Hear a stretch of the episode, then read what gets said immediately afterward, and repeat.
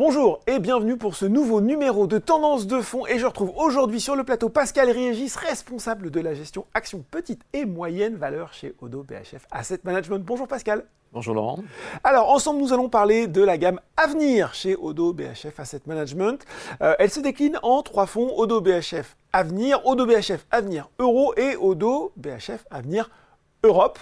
Euh, est-ce qu'on peut rappeler, pour commencer, Pascal, la philosophie de cette gamme, même si, et c'est pas toujours le cas hein, pour cette fois, elle est assez claire dans le nom des fonds.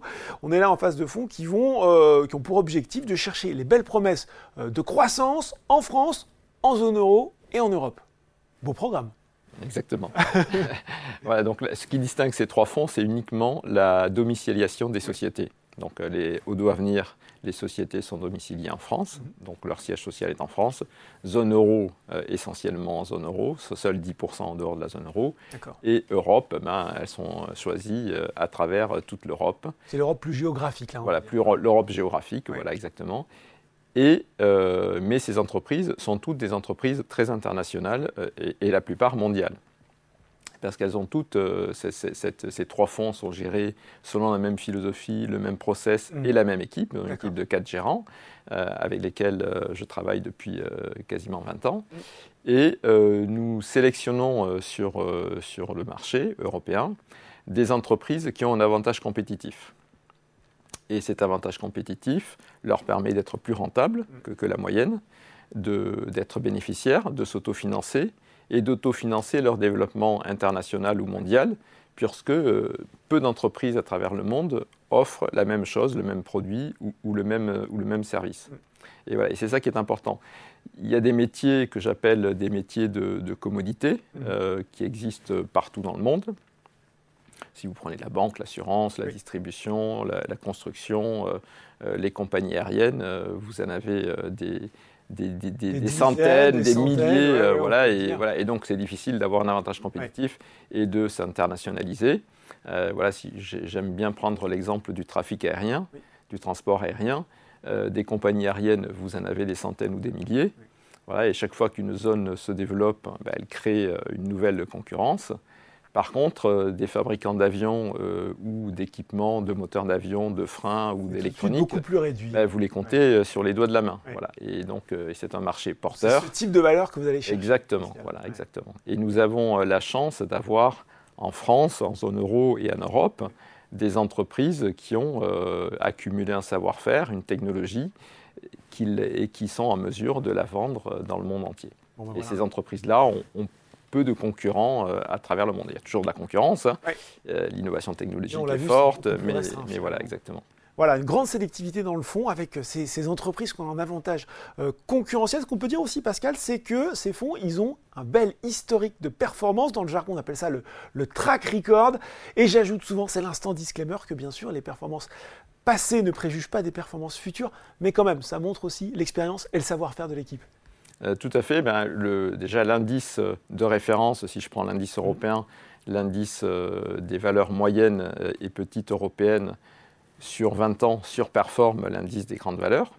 Voilà, 100 investis fin 2003 serait à fin juin 2020, à fin, 2003 serait à, fin juin 2023 440. Donc, investi dans l'indice, dividende réinvesti, sans aucun frais. Mm.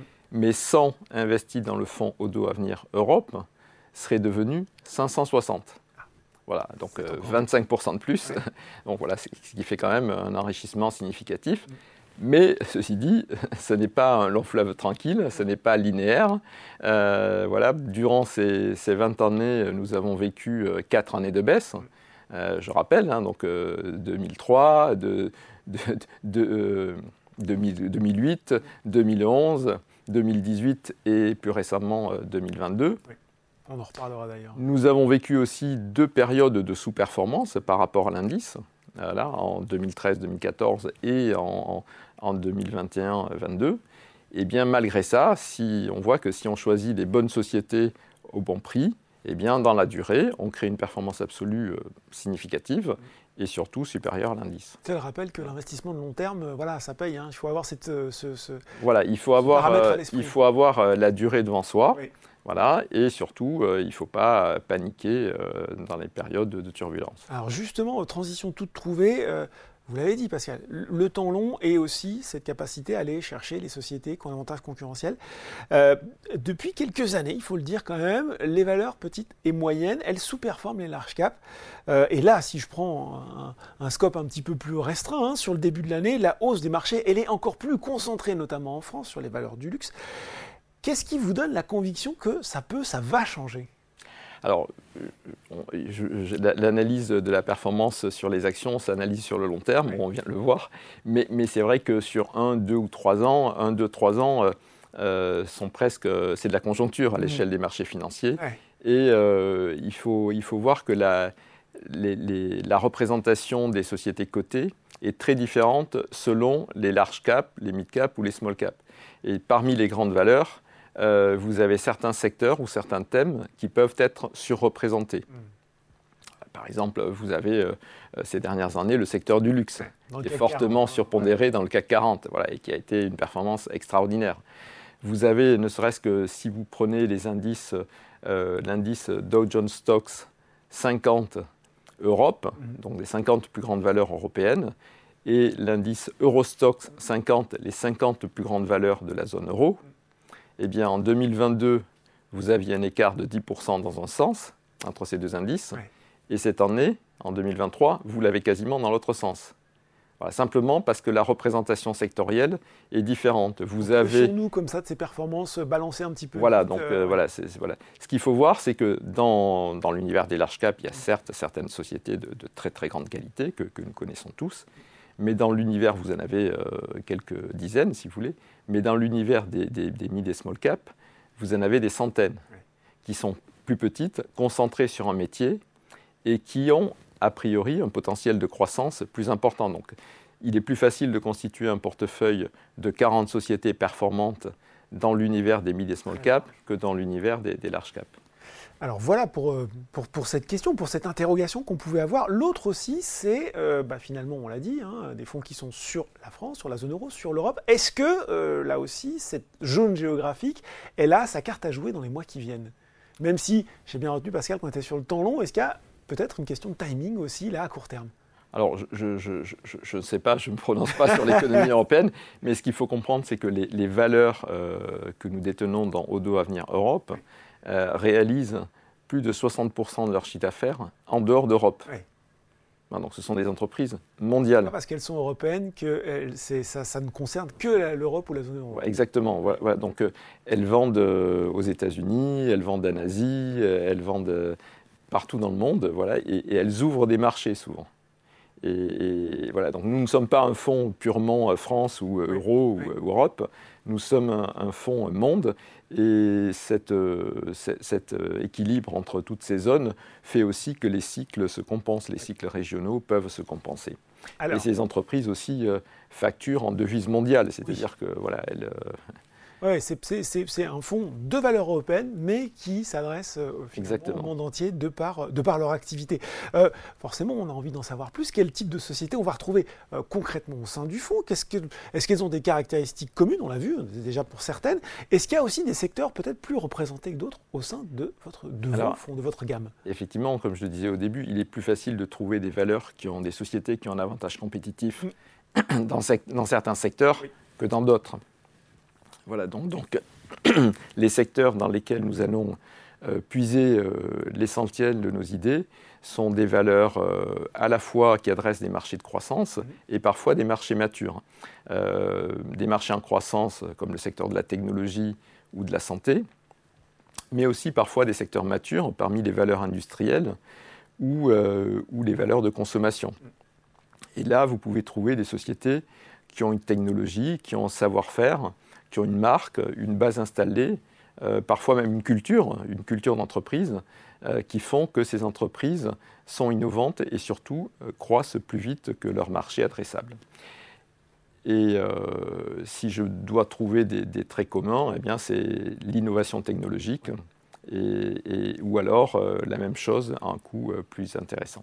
Bon, forcément, on veut avoir des exemples. On aime bien illustrer tout ça dans Tendance de fond. Qu'est-ce que ça nous donne? Est-ce qu'on peut avoir quelques noms de ces sociétés qui correspondent, euh, qui cochent tous ces critères? Alors, bah, j'en citerai quelques-unes. Hein. Euh, dans le secteur de la technologie, par exemple, Euh, nous sommes investis dans, une société, dans des sociétés qui, qui, fabriquent des équipements pour la fabrication des semi-conducteurs, mhm. comme BE Semiconducteurs ou ASMI, euh, qui, pour ASMI, euh, et qui sont critiques, sur le, le, qui sont critiques pour l'amélioration de la, de la productivité des composants électroniques, comme peut l'être ASML avec ses machines de, de lithographie. Mhm. ASMI produit des équipements de revêtement des wafers. Donc, euh, et c'est un savoir-faire à la fois euh, technologique mais à la fois chimique parce que vous revêtez euh, des, des, métaux et des gaz qui, qui, se transforment au moment où vous les revêtez. Donc c'est extrêmement technologique. Voilà. Et Bézi, par exemple, qui fait des, des, machines pour assembler les composants électroniques, mm. pour ben, les rendre plus performants et surtout réduire la consommation électrique. D'accord. Parce que dans l'électronique aujourd'hui, dans l'informatique. le gros enjeu, c'est avec, euh, surtout aujourd'hui, l'intelligence artificielle dont tout le monde parle, que tout le monde a découverte euh, récemment avec ChatGPT. Euh, eh bien, vous brassez des millions de données très vite. Et, et donc tout ça, il faut pouvoir calculer vite et économiser de l'énergie parce que une requête sur ChatGPT coûte extrêmement cher en électricité. Ah, donc euh, ce sont les enjeux d'aujourd'hui. Ou nos smartphones, ce que nous voulons, c'est qu'ils embarquent de plus en plus de fonctionnalités tout en conservant une autonomie euh, au moins aussi longue. et donc là aussi, c'est la course à la productivité et la réduction de la consommation d'énergie. Euh, voilà, nous sommes aussi investis dans ST Microélectronique, qui fournit des, hein. semi-conducteurs, des microcontrôleurs ou pour l'automobile, l'industrie ou nos smartphones. Euh, dans le secteur de, la santé, nous sommes investis dans une société irlandaise, Icon, mais qui est une entreprise mondiale qui euh, réalise les essais cliniques pour le compte des groupes pharmaceutiques. Donc là encore, il faut pouvoir réaliser des essais, cliniques partout dans le monde en même temps euh, pour pouvoir réunir les données et rédiger des dossiers d'enregistrement, faire enregistrer les médicaments le plus vite possible pour, pour, pouvoir profiter de la, de la durée brevetère. Voilà.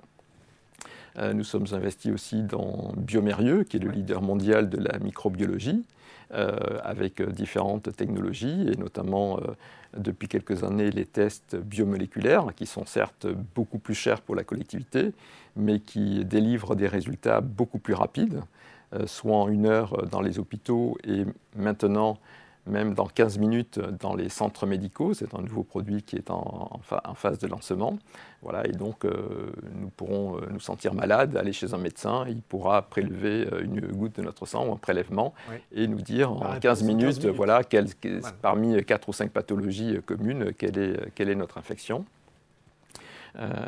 voilà, nous sommes, nous sommes investis aussi dans le secteur de l'industrie, dans des sociétés, bon, évidemment, les équipements aéronautiques comme Safran ou MTU, euh, qui fournissent des moteurs d'avion euh, ou des freins carbone et, d'autres équipements pour l'aéronautique. Euh, voilà, nous sommes, nous n'investissons jamais dans les dans les produits de base ou les, mm. ou les sociétés, minières, parce que ben, ce sont, il y a des aléas cycliques.